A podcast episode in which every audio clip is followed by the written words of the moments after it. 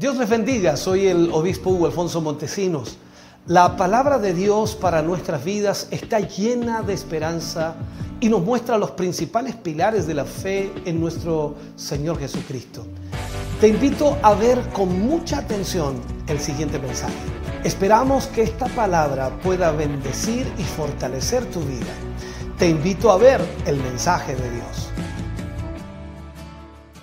Mateo 17, versículo 14 al 21 tomaremos como base a lo que hablaremos hoy. Leemos la palabra del Señor, lo hacemos en el nombre de nuestro Señor Jesucristo. Cuando llegaron al gentío, dice, vino a él un hombre que se arrodilló delante de él diciendo, Señor, ten misericordia de mi hijo, que es lunático, y padece muchísimo, porque muchas veces cae en el fuego y muchas en el agua. Y lo he traído a tus discípulos, pero no le han podido sanar. Respondiendo Jesús dijo, oh generación incrédula y perversa ¿hasta cuándo he de estar con vosotros? ¿Hasta cuándo os he de soportar? Traédmelo acá. Y reprendió Jesús al demonio, el cual salió del muchacho y éste quedó sano desde aquella hora. Viniendo entonces los discípulos a Jesús aparte, dijeron, ¿por qué nosotros no pudimos echarlo fuera? Jesús les dijo, por vuestra poca fe. Porque de cierto os digo que si tuvierais fe como un grano de mostaza, diríais o diréis a este monte, pásate de aquí allá y se pasará. Y nada os será imposible. Pero este género no sale sino con oración y ayuno. Oremos, Padre, te damos gracias en esta tarde, en esta noche Agradecemos, Señor, que nos permitas hoy estar frente a tu palabra. Y esperamos, Señor, que en estos minutos que usaremos para predicar de ella, te pedimos y te rogamos, Señor, que nos guíes y nos ayudes. Trae a nuestra mente y corazón lo necesario y que más aún, Señor, nuestra mente esté sensible, Señor, a tu voz. Gracias por lo que tú nos hablarás y nos enseñarás hoy a través de esta palabra. En el nombre glorioso de Jesús. Amén y amén, Señor. Fuerte ese aplauso de alabanza al Señor. Puede sentarse Dios, Dios le bendiga. No, no quiero tomar mucho tiempo, pero sin duda tendremos que hacerlo para poder explicar cabalmente todo, todo este, este tema. Y esperamos el Señor, por supuesto, nos ministre a cada uno de nosotros. El título es Un demonio demasiado difícil para los discípulos. Un demonio demasiado difícil para los discípulos.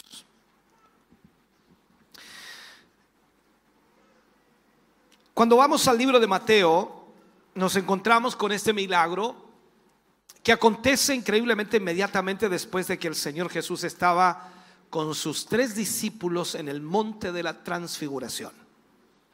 Ese es el orden cronológico en la historia. Estos discípulos se habían visto allí en el monte de la transfiguración al Señor Jesús hablando con Moisés y con Elías. Habían visto cómo sus vestidos se habían hecho blancos, resplandecientes, y habían por supuesto admirado su rostro que resplandecía como el sol.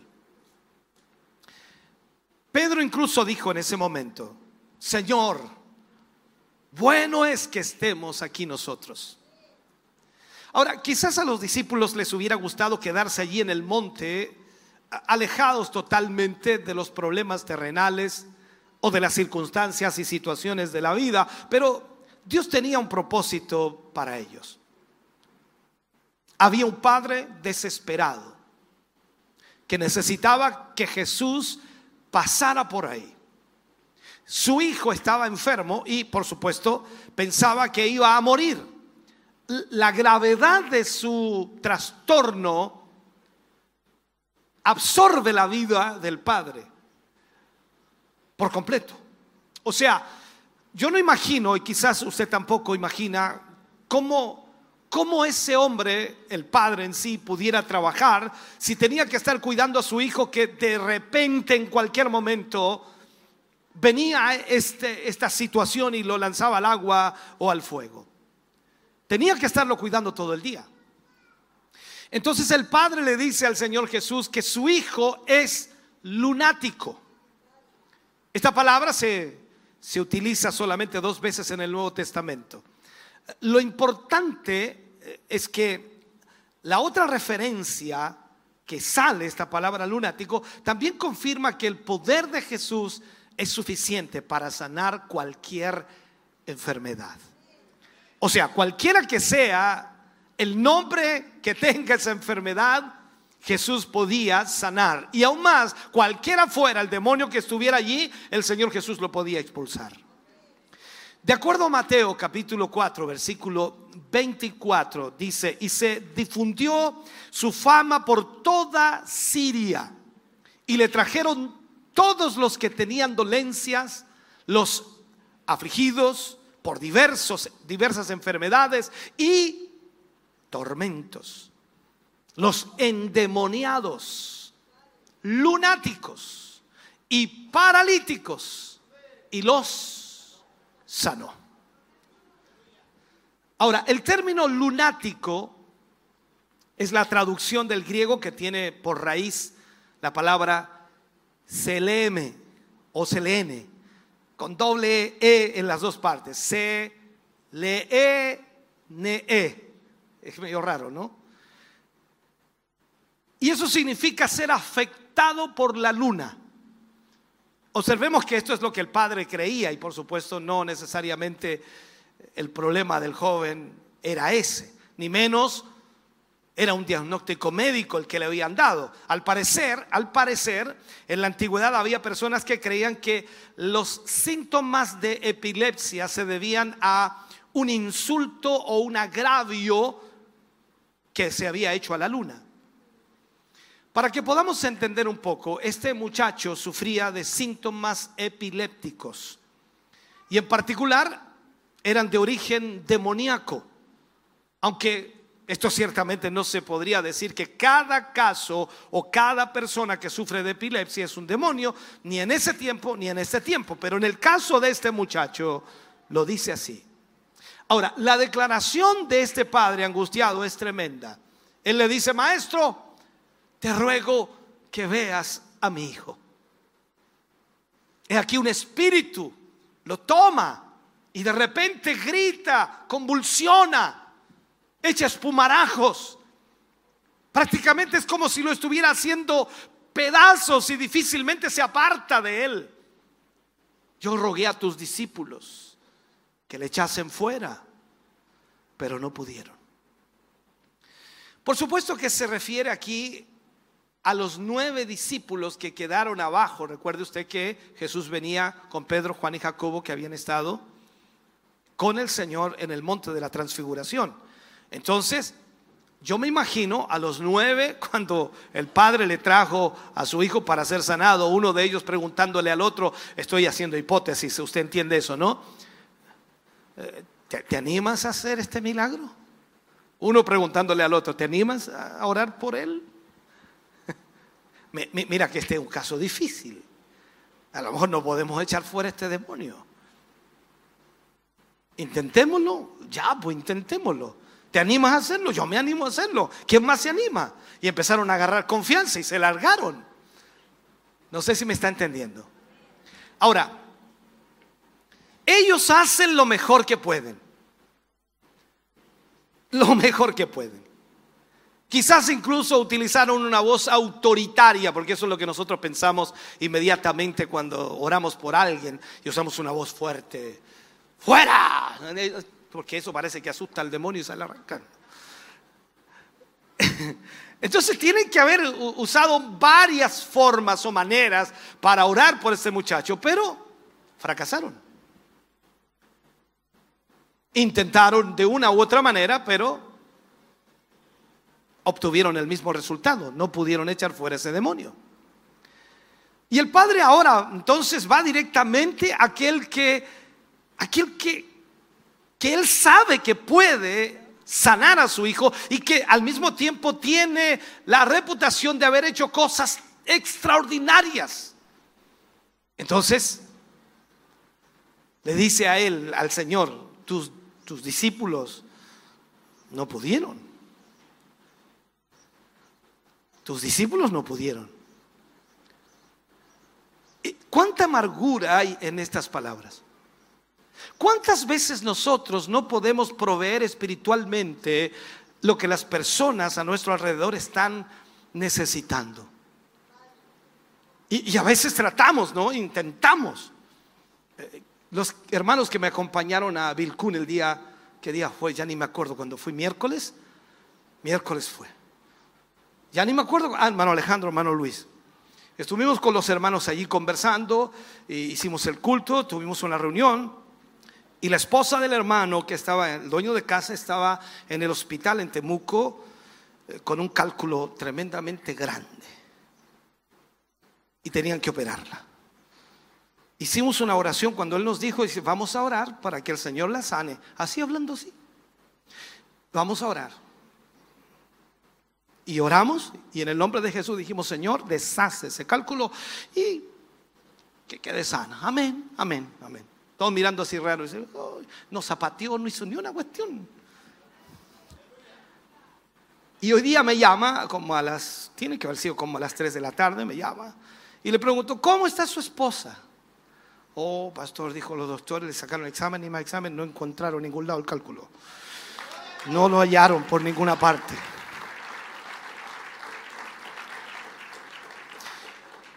Dios hace como Él quiere, pero aquí no es el asunto de cómo nosotros lo hagamos, gritemos y saltemos. el poder de Dios es el poder de Dios y punto. Entonces, Vemos aquí en esta historia un detalle impresionante. Cada detalle en el relato bíblico es muy importante y es bueno que nosotros cuando leamos la palabra podamos poner atención a eso. Uno puede suponer, por supuesto, que este, que este hombre quizás había visto muchos médicos antes, había recurrido a muchas personas y, estaba acostumbrado quizás al tipo de preguntas sobre los síntomas del hijo, porque es lo normal, usted va al médico y automáticamente el médico le pregunta qué es lo que siente, qué es lo que le pasa, de cuánto tiempo, qué es lo que sucede y, prácticamente usted le da todos los detalles y él le escribe mientras la receta, increíble. Nosotros le decimos lo que tenemos y él da una receta. Bueno, ya dejemos eso ahí. Ya. Entonces, posiblemente estaba acostumbrado ya que al lugar que iba le preguntaban lo que su hijo tenía. Así que se anticipó y de inmediato declaró todo lo que le pasaba a su hijo. Y aquí, por supuesto, destacamos lo, lo imprescindible de los ataques.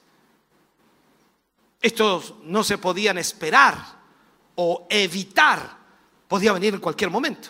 Aparecían de repente con peligrosas consecuencias. Y esto refleja entonces la preocupación real de este padre por su hijo, ya que no estaba en sus manos poder evitar estos ataques y eso le angustiaba. Entonces, pasemos de alguna manera a analizar los síntomas que el padre dijo que tenía su hijo él plantea y dice, lo maltrataba a punto de tirarlo al suelo. O sea, parecía que, le iba a sacar una parte de su cuerpo cuando, cuando ese ataque venía. Es como decir, lo estaba tratando de, de desmembrar sin anestesia y el dolor era tan intenso como si una, no sé, como si una bestia salvaje lo estuviera desgarrando. Eso es lo que el padre trata de decir. Luego le dice al Señor, echa espumarajos. Sin duda esto, esto de la espuma en la boca representa la dificultad respiratoria de alguien que ha perdido el conocimiento. Le dice también, cruje los dientes. Esto si lo vemos se refiere a algo similar a una convulsión. Entonces queremos destacar que la palabra de Dios dice que este joven tenía un demonio y creemos que lo que la escritura nos dice Sin embargo, si un médico hubiera estado allí presente, hubiera hecho un diagnóstico de una convulsión de tipo epiléptico. Porque esto es lo que más se parece o se parecía de acuerdo a lo que el padre estaba explicando. El crujir de los dientes nos presenta el inmenso sufrimiento de este joven. Pero observemos otra característica más que nos dice el Evangelio de Marcos. Y se va secando, dice, y se va secando. Todos hemos visto un árbol que se empieza a secar y finalmente muere. Todos. El padre entonces recordaba cuando su hijo estaba sano, robusto, bien. Ahora, por el contrario, la enfermedad le estaba debilitando, lo estaba consumiendo, sus músculos los estaba perdiendo, estaba consumido como, como como alguien que tiene una enfermedad crónica y seria. Entonces notemos aquí la tristeza y también la desilusión, remarcando las palabras del Padre. Él le dice, dije a tus discípulos que lo echasen fuera, pero, pero no pudieron. La Biblia nos da ejemplos de la, de la posesión demoníaca en muchos pasajes. En muchos de estos ejemplos causaba problemas físicos, eh, tales como inhabilidad para hablar, síntomas de epilepsia, ceguera y muchos otros más. En el caso del endemoniado Gadareno, recordemos un poco que estaba poseído por una multitud de demonios, legión, dijo, cuando Jesús le preguntó, ¿cómo te llamas? Legión me llamo. Tenía una fuerza sobrenatural andaba desnudo y vivía entre los sepulcros. Recordemos también en el Antiguo Testamento, Dios permitió que el rey Saúl, después de haberse rebelado contra de él, fuera atormentado por un espíritu maligno. Recuerde que la Biblia dice, un espíritu maligno que venía de parte de Jehová. Entonces, en Saúl, el, efecto de la posesión demoníaca era un estado de ánimo depresivo y un creciente deseo y disposición de matar a David. ¿No le han dado ganas de matar a alguien alguna vez? ni, lo, ni lo diga, por favor. por consiguiente, hay una amplia variedad de posibles síntomas, por supuesto, de una posesión demoníaca como tales. Eh, que podemos revisar y podemos ver a través de toda la escritura. Por ejemplo, tenemos los cambios de personalidad. Es como una, una fuerte depresión que hay en la vida de esa persona. De, repente está bien, de repente está mal, alegre, triste. Mm. A veces una inusual agresividad, una fuerza sobrenatural sobre él la pérdida de control de sus movimientos, una risa nerviosa, sarcástica. Esa no sé hacerla yo. una mirada o cara desfigurada, cambios en la voz. Estoy hablando de endemoniados. Yo no sé si usted ha tenido la experiencia alguna vez de, de enfrentarse a un endemoniado. La opresión o presión en el pecho o la presión en la cabeza, en otra parte del cuerpo. O sea, cuando hay una manifestación demoníaca suceden cosas increíbles. No les voy a contar para que duerman bien hoy. Es importante notar que casi, casi todas, si no todas estas características, pueden tener otras explicaciones. Así que es importante no etiquetar a cada persona como poseídos por demonios cuando, por ejemplo, alguien está con depresión. Usted no puede decir está ahí endemoniado. Y el otro le decir, échame fuera, o échame fuera. O sea, es, es complejo. Ahora, en nuestra cultura, veamos esto, probablemente no, no tomamos muy en serio la actividad satánica en las vidas de la gente. Porque no somos una, una nación muy espiritual que digamos. Pero cuando usted, por ejemplo, sabe de esa, ese país, tenemos hartos integrantes en nuestro país ya de allí, ¿ya? ¿Cómo se llaman? Los haitianos. Los haitianos eh, es el país más espiritual del mundo, ¿sabía usted? Adoran de todo. Entonces, por esa razón, en este sentido, nosotros como no somos tan espirituales, no, no tenemos tantas cosas que adorar, entonces nosotros no, no entendemos a veces mucho esa actividad satánica. en la cita que usamos aquí, el relato es verídico, es real. Los demonios existen. Jesús no tuvo, no tuvo, problemas en sanar a todas las enfermedades o todas las personas que, están, eh, que estaban enfermos. Y incluso a los endemoniados también los libertó. Y Jesús se encontró con muchos endemoniados.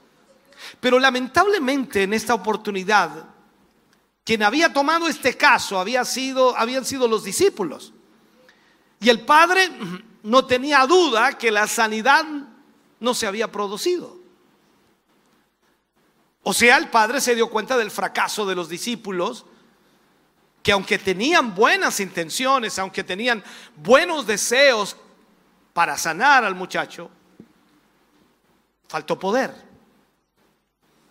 faltó unción, faltó autoridad, no lo sé. Vemos esto y también nos habla, por supuesto, de nuestra situación espiritual tenemos las buenas intenciones, ¿no? Pero nos falta el poder de lo alto. ¿Cuántas veces usted ha tenido buenas intenciones? Y no ha sucedido nada.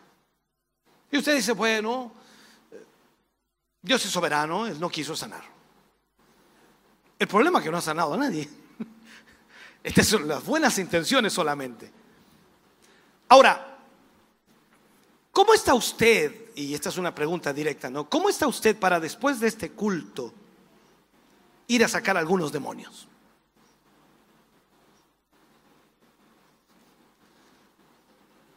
¿Cómo estaría usted para que formáramos unos grupos de a tres ir a sacar unos pocos demonios?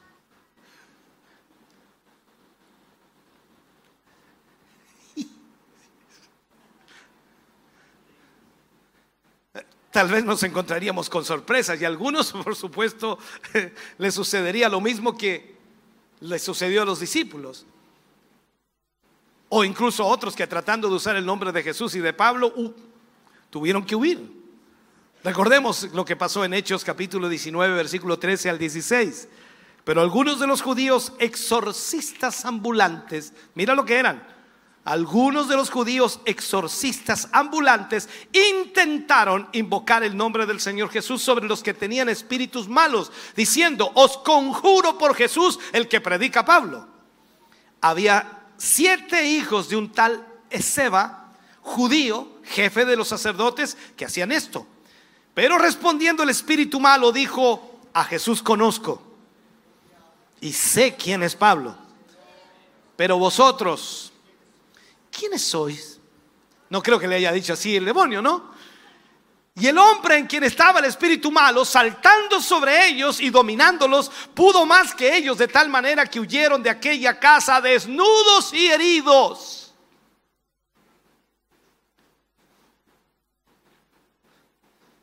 Es complejo. Hemos estado en, en momentos, cuando hemos orado por personas endemoniadas, que ni con seis personas logramos sujetarle. Estoy hablando de seis personas. Y recuerdo que en una oportunidad habían dos gorditos conmigo y a igual nomás. Complicado, una fuerza sobrenatural. Entonces veamos esto. Jesús viene y reprende a los discípulos por su falta de fe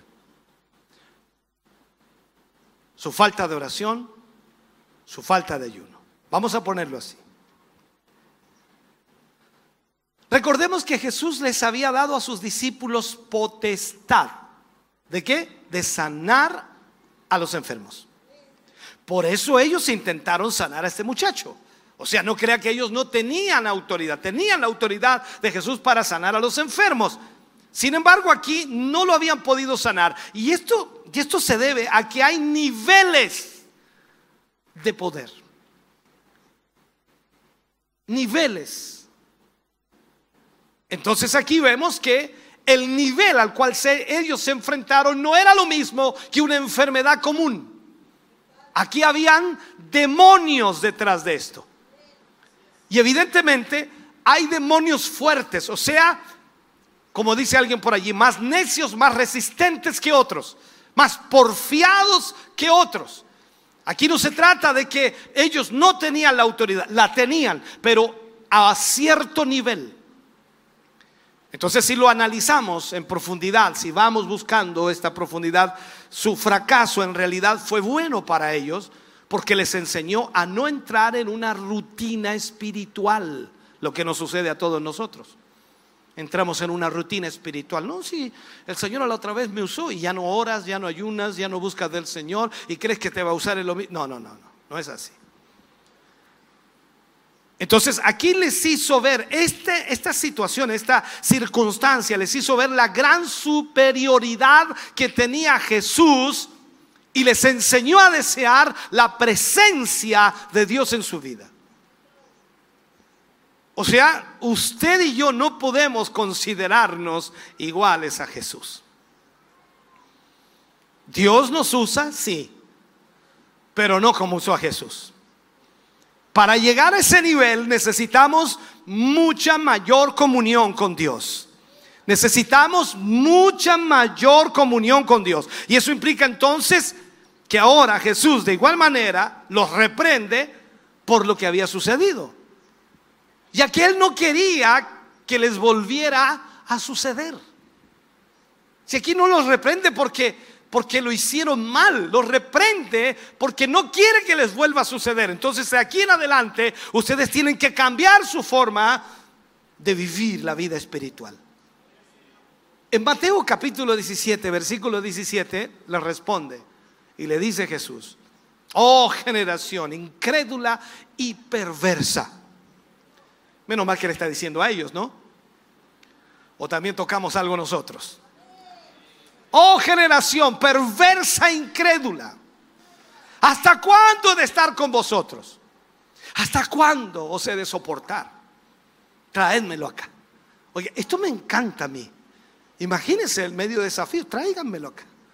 Es como decir, yo les voy a enseñar cómo se hace. Par de porfiado. Increíble. Ahora, ¿a quién se refiere el Señor cuando habla de esta generación incrédula y perversa. Sin duda aquí el mensaje es doble. Primero va dirigida a los discípulos, porque Jesús está molesto con sus discípulos. Él sabe que le queda poco tiempo en la tierra. Pronto llegará el fin de su ministerio y se acercaba, por supuesto, a la cruz y, y tal vez se sentía frustrado que sus discípulos no tenían más fe y luego también va enfocada a la multitud de curiosos, porque los curiosos siempre están en todo orden de cosas. Están mirando la escena. Los incrédulos, los burladores. Y que tras el fracaso de los discípulos están ahora expectantes por lo que pase con su maestro. O sea, en otros, en otros pasajes bíblicos los fariseos, recuerde usted, ya, ya habían pedido una señal del cielo para qué? Para probarle. Al finalizar la reprensión, Jesús retoma la conversación con el Padre y le dice de esta manera, traédmelo acá. Esto es importante, es algo maravilloso cuando tú traes algo a los pies del Señor Jesucristo. Cuando tú traes a una persona a los pies del Señor Jesucristo que está necesitada y la traes frente a Jesús de Nazaret, Él nunca rechazará a nadie. Él nunca, nunca despreciará a nadie. Recuerde usted en, todo, en todos los pasajes de, de los evangelios, algunos fueron al Señor Jesús por sus propios medios, como el leproso que le gritaba, Señor, si quieres puedes limpiarme. Otros estaban allí como el paralítico de Bethesda, esperando por supuesto que se moviera el agua. Otro fue bajado por en medio del techo por sus amigos y puesto enfrente de Jesús. Pero en este caso Marcos nos dice que se lo trajeron. Es como Bartimeo, que lo mandó a llamar y se lo trajeron. Entonces Jesús liberó al muchacho poseído por un demonio al instante. Es decir,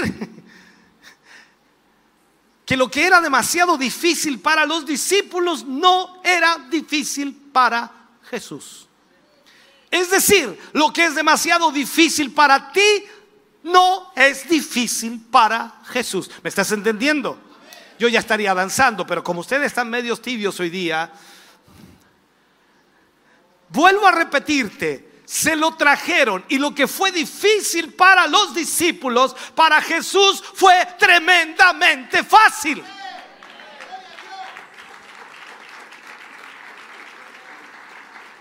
Y mira lo que sucedió aquí. Cuando tú ves esa historia y, lo que sucedió también con el endemoniado Gadareno, que apenas lo vio, los demonios se desesperaron. Aquí dice que apenas le vio de inmediato, el demonio sacudió al muchacho, quien cayó en tierra y se revolcaba echando espumarajos. Un espectáculo. ¿Por qué? Porque pensó que podía hacer lo mismo que hizo con los discípulos. El problema es que aquí estaba el maestro. Esto me gusta. Yo, yo veo la escena y ya me estoy gozando. Este cuerpo enflaquecido, pálido, lleno de cicatrices por múltiples heridas de las caídas, de las quemaduras, qué sé yo, ahora reacciona con violencia al tener lo que nosotros llamaríamos una convulsión.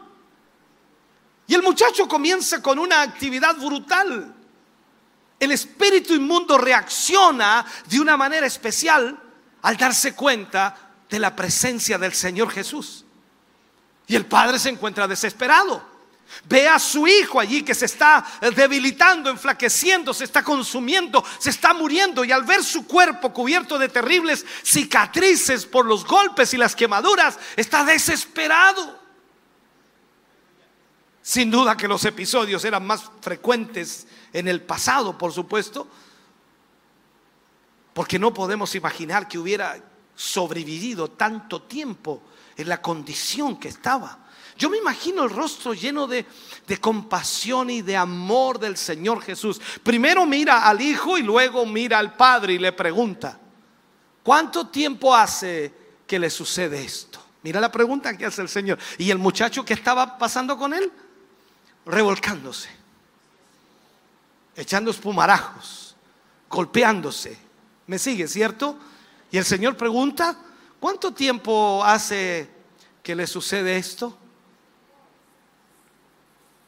¿Sabía el Señor Jesús la respuesta? Claro que la sabía, por supuesto. Pero la pregunta por varias razones. En primer lugar, el Señor pregunta para enseñarle a los discípulos que eso no era algo que había aparecido el día anterior. No era algo que venía de la semana pasada. Entonces destaquemos aquí, hermano querido, un aspecto que yo creo que es importantísimo. Cuando el padre dijo que eso le había ocurrido desde niño, estaba diciendo lo que sucede en esos casos desde el punto de vista social, es decir, toda la vida y al mismo tiempo toda la vida de la familia había estado centrada y giraba en relación con la condición de este niño. Por supuesto no lo podían dejar solo. ¿Por qué? Porque las crisis venían en cualquier momento.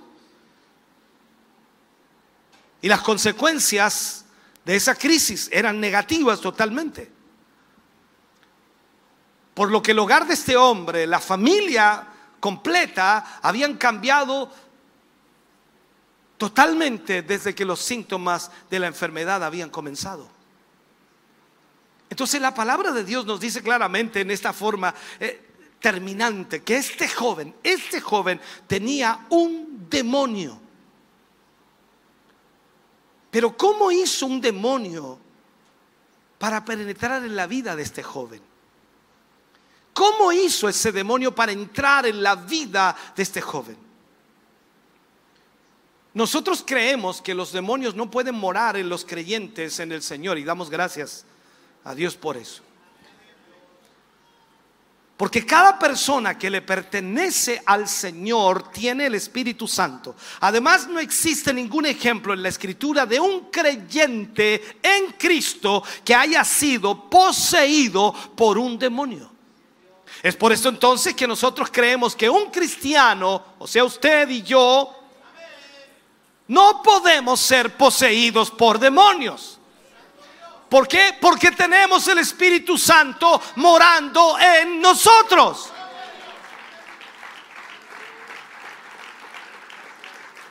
Así que ahora imagínese nada más, hermano querido, si no fuera por el Espíritu Santo en usted, usted sería un demonio.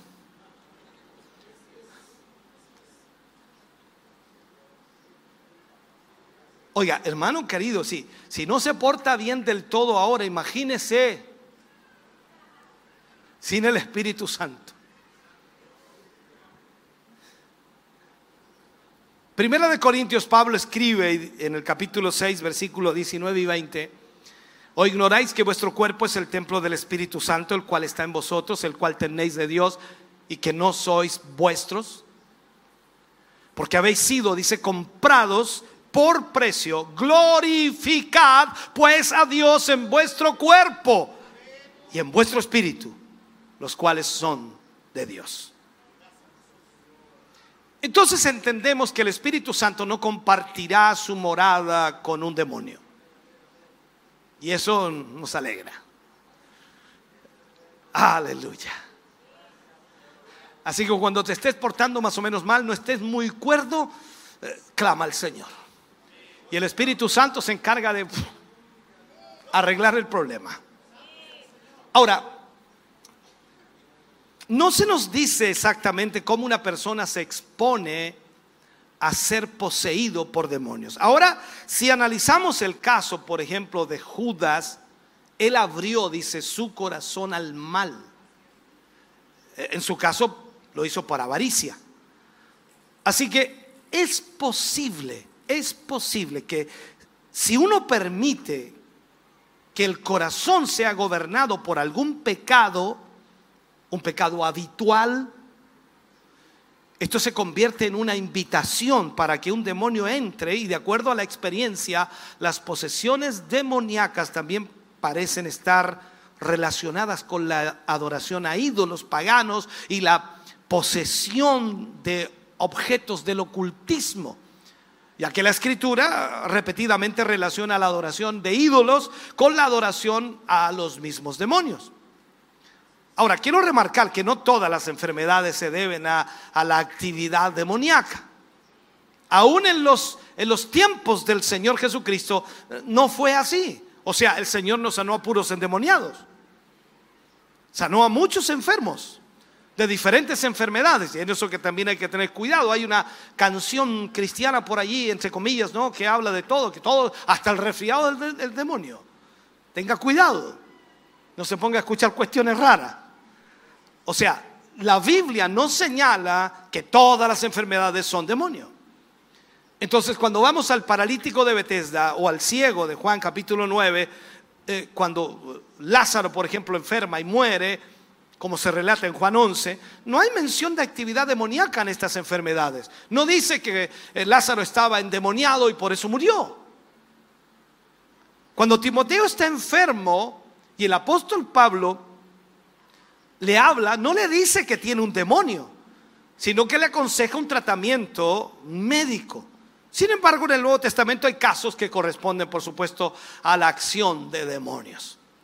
Y en esta escena de crisis que estamos analizando, esta escena de dolor, de violencia, de demostración del poder maligno y al mismo tiempo las fuerzas satánicas, el Señor Jesús con toda calma, esto me gusta mucho, con toda calma domina la situación con su pregunta sencilla y profunda. El Padre le dice al Señor Jesús después de la pregunta que él hace, si puedes hacer algo, ten misericordia de nosotros y ayúdanos. El padre quería que se hiciera algo, aunque fuera una pequeña mejoría.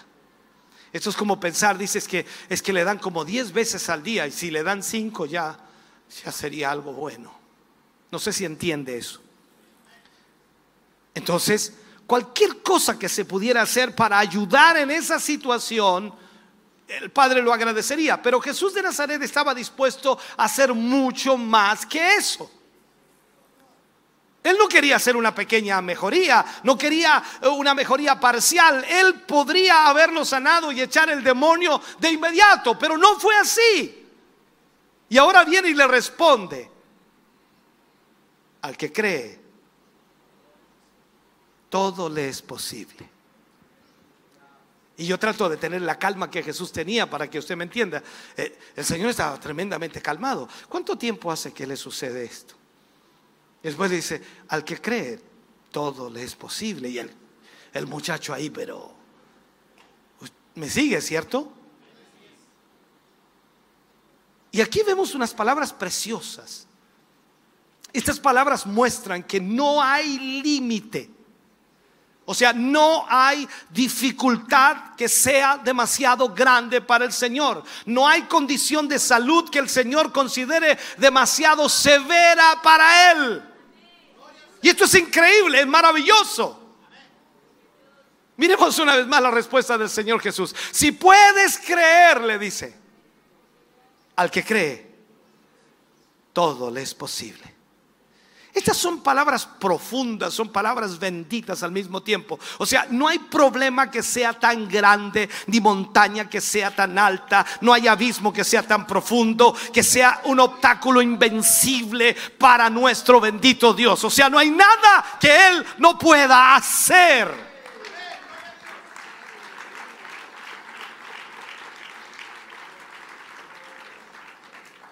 Entonces miramos aquí y decimos, ¿cómo podemos tener esa fe? Esa fe que mueve montañas. Cuando sabemos desde el punto de vista humano que es imposible para nosotros. ¿Ha movido una montaña alguna vez? Y ahí nos quedamos. Entonces el Padre con lágrimas en los ojos, con, ese rostro desesperado por el dolor, mira, mira a Jesús y, exclama en alta voz, creo, ayuda mi incredulidad. Es decir, él dice algo así como, yo quiero creer, pero me cuesta. Yo quiero creer, pero tengo algo en mí que me, que me hace dudar. Yo creo porque veo que tú eres distinto. Yo percibo que hay algo en tus palabras, que hay algo en tu presencia.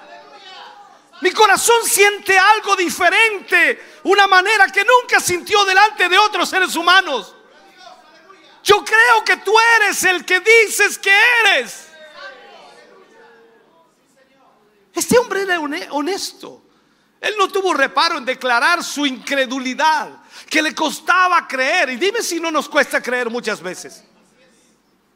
Somos hijos de Dios, somos cristianos, eh, somos salvados por la sangre de Cristo y, venimos a la iglesia porque creemos en el Señor. Amén, ¿me sigues? Y, y, tú crees en el Señor y tú crees en el poder de Dios. Ya, pues dice amén, hermano, ¿qué pasa? ¿Tú crees en el poder de Dios? ¿Tú crees que Dios es el Dios de lo imposible? Estoy tratando de impartir fe a tu corazón, hermano. Agarra algo.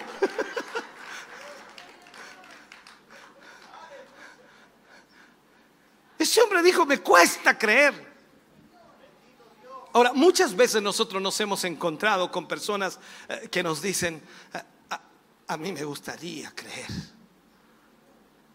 pero me cuesta hacerlo, o sea, me gustaría tener la fe que tú tienes. Me gustaría tener la confianza que tú tienes.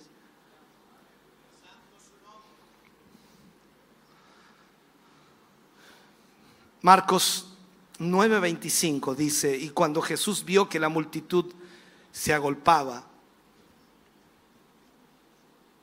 reprendió al espíritu inmundo diciéndole, espíritu mudo y sordo, yo te mando, sal de él y no entres más en él.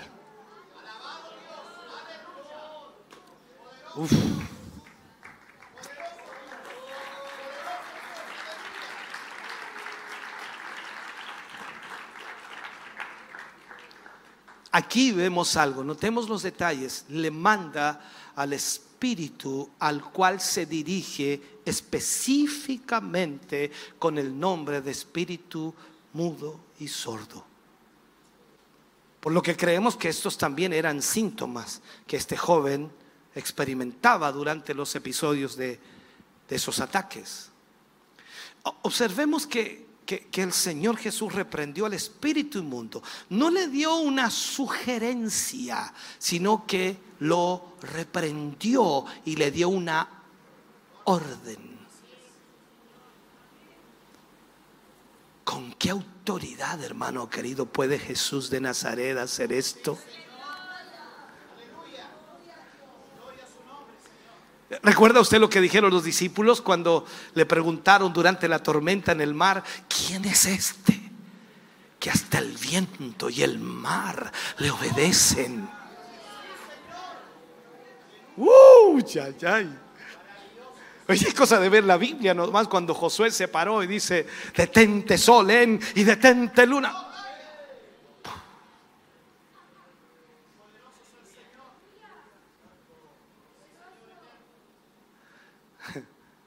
¿Con qué autoridad hace esto?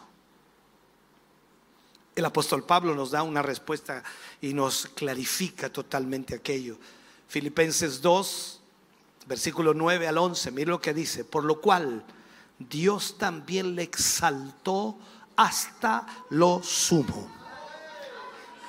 Y dice, y le dio un nombre que es por sobre todo nombre para que en el nombre de Jesús se doble toda rodilla de los que están en los cielos y en la tierra y debajo de la tierra y toda lengua confiese que Jesucristo es el Señor para gloria de Dios Padre.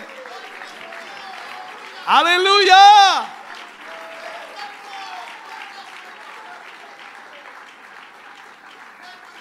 Ahora en esto hay una guerra, hay una lucha constante y por supuesto las fuerzas satánicas no se quieren dar por vencidas rápidamente, no quieren hacerlo. Eh, ahora, dado que el demonio ha sido echado, y, y cuando vemos esto,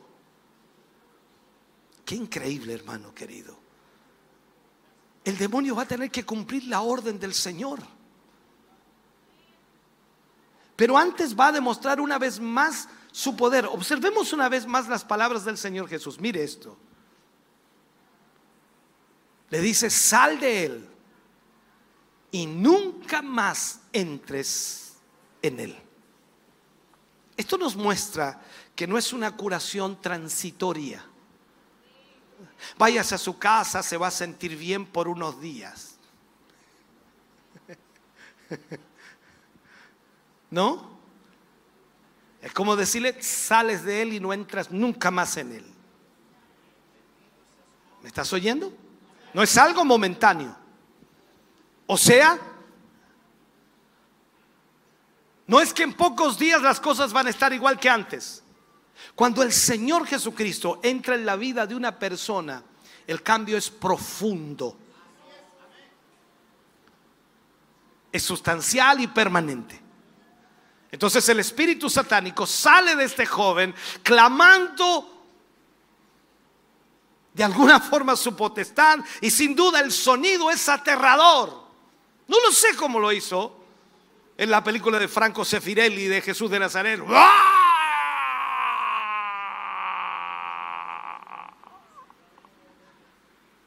¿Te recuerdas? La vi como 500 veces, hermano. Te puedo decir todos los demonios cómo salían.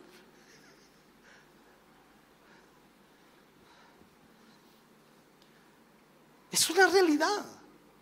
Entonces este espíritu satánico sale de este joven gritando y sin duda el sonido fue aterrador y toda la gente estaba expectante allí. Creo que esta sería la única evidencia para que los que estaban allí observando los, mirones, los, los, ayúdeme, se me olvidan los sinónimos, los, los curiosos, o aquí los trata bien ustedes, ya, los sapos, los, los copuchentos, todo eso, toda esa gente estaba ahí. Entonces, la única evidencia para esa gente que estaba observando y saber que el espíritu mundo había salido de él era de esa manera. Entonces, cuando esto sucede, otra crisis se produce y el joven comienza a ser sacudido con violencia extrema. Y cuando el temblor termina, el cuerpo del joven queda en el suelo totalmente inmóvil, sin fuerza, sin energía.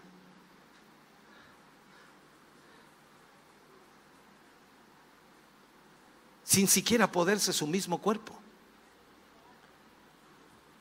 ¿Te recuerdas el año pasado una joven? Bueno, yo lo eché a todos para la casa en realidad, quedaron solamente algunos conmigo allí. Después tuvieron que sacarla en brazos cuando fue liberada. La sacaron en brazos, parecía muerta.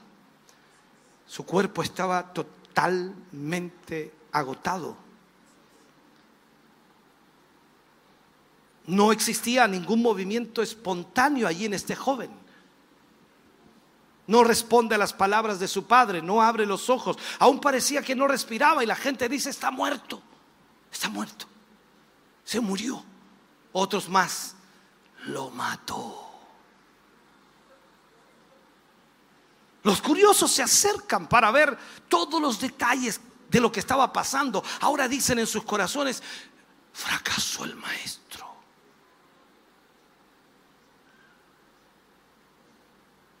El joven está muerto. Pero gracias a Dios la historia no termina ahí. Este joven que estaba oprimido por el diablo como si estuviera siendo aplastado por una, por una roca, por una piedra enorme, el Señor Jesús lo libertó. Dice que lo tomó de la mano y lo enderezó. Y se levantó. Y Jesús lo entregó a su Padre, devolviéndolo al lugar que le pertenecía, a la familia. Y entonces hasta el día de hoy, este sigue siendo el mensaje del Evangelio. Hasta el día de hoy, Jesucristo sigue teniendo el mismo poder y la misma autoridad.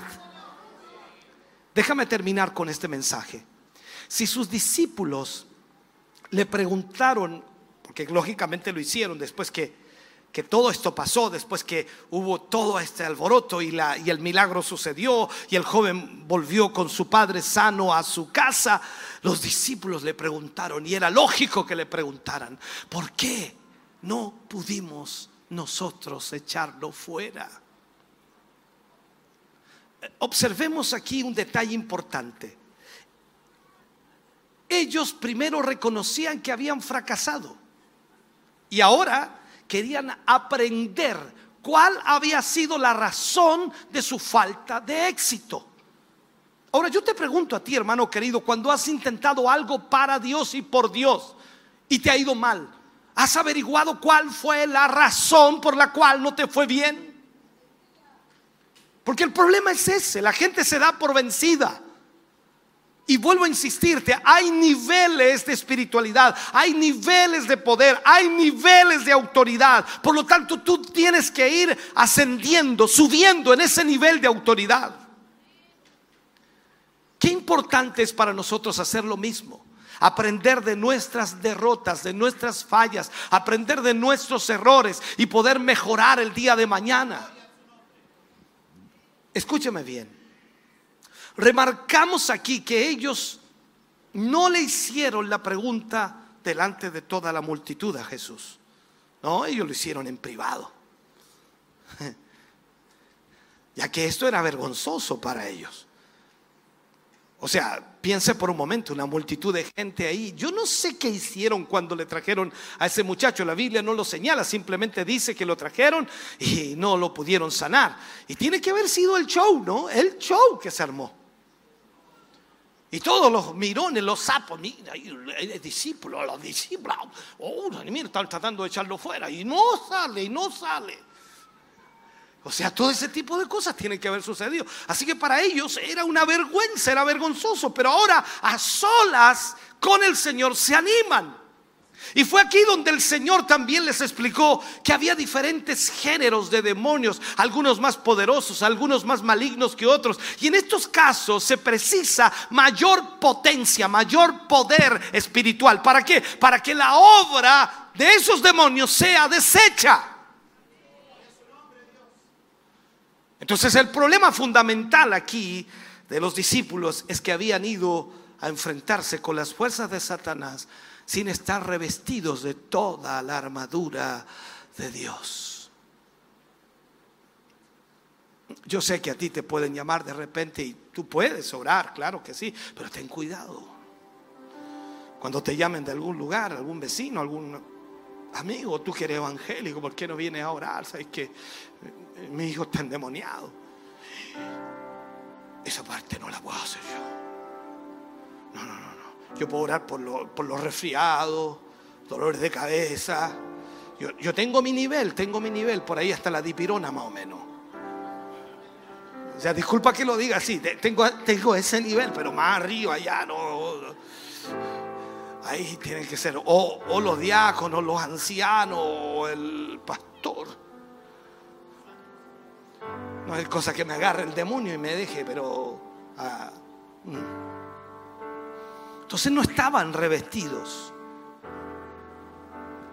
Habían sucedido varias cosas aquí. Y ellos habían descuidado varias cosas. Primero, como ya hemos indicado, la falta de fe. Pero también la oración y el ayuno. Algunos dicen que el Señor Jesús no los había hecho ayunar ni orar. No, Jesús ayunaba, Jesús oraba. Ellos tenían que aprender del Maestro. Entonces tienen que ayunar y tienen que orar. Lo que pasa es que ellos se botaron a flojo en esa área. Y recuerda también que cuando el Señor los llevaba al monte de la, de la oración, se quedaban dormidos. Entonces, ¿qué, autoridad? Ahora yo te muestro solamente a Pedro, Juan y Jacobo, que eran los que el Señor llevaba a la oración. Imagínate los otros. Entonces, no entendían que por medio de todas estas cosas entramos en la comunión con Dios. Y entramos también en la dependencia de Él. Lo que se traduce en poder para el servicio. Y, tal vez los discípulos confiaron en sus éxitos pasados. Porque ese es también nuestro problema, ¿no? Es que yo la otra vez oré por una persona y se sanó. Eh, a ver, ¿cuál es la enfermedad? ¿A un tal enfermo? ¿A un tal enfermo? No, tú no puedes ser así. Tú no puedes confiar en los éxitos pasados. ¿Me estás escuchando? Creyendo a veces que se va a repetir automáticamente y como consecuencia no recurrimos a Cristo, no, no oramos, no buscamos del Señor. Todos sabemos que espiritualmente hablando, y, digámoslo así, no se puede vivir de los recuerdos. No, cuando yo me convertí, no, cuando yo, cuando yo llegué al Señor, usted me hubiera visto, pastor. Uh, yo casi andaba en el aire.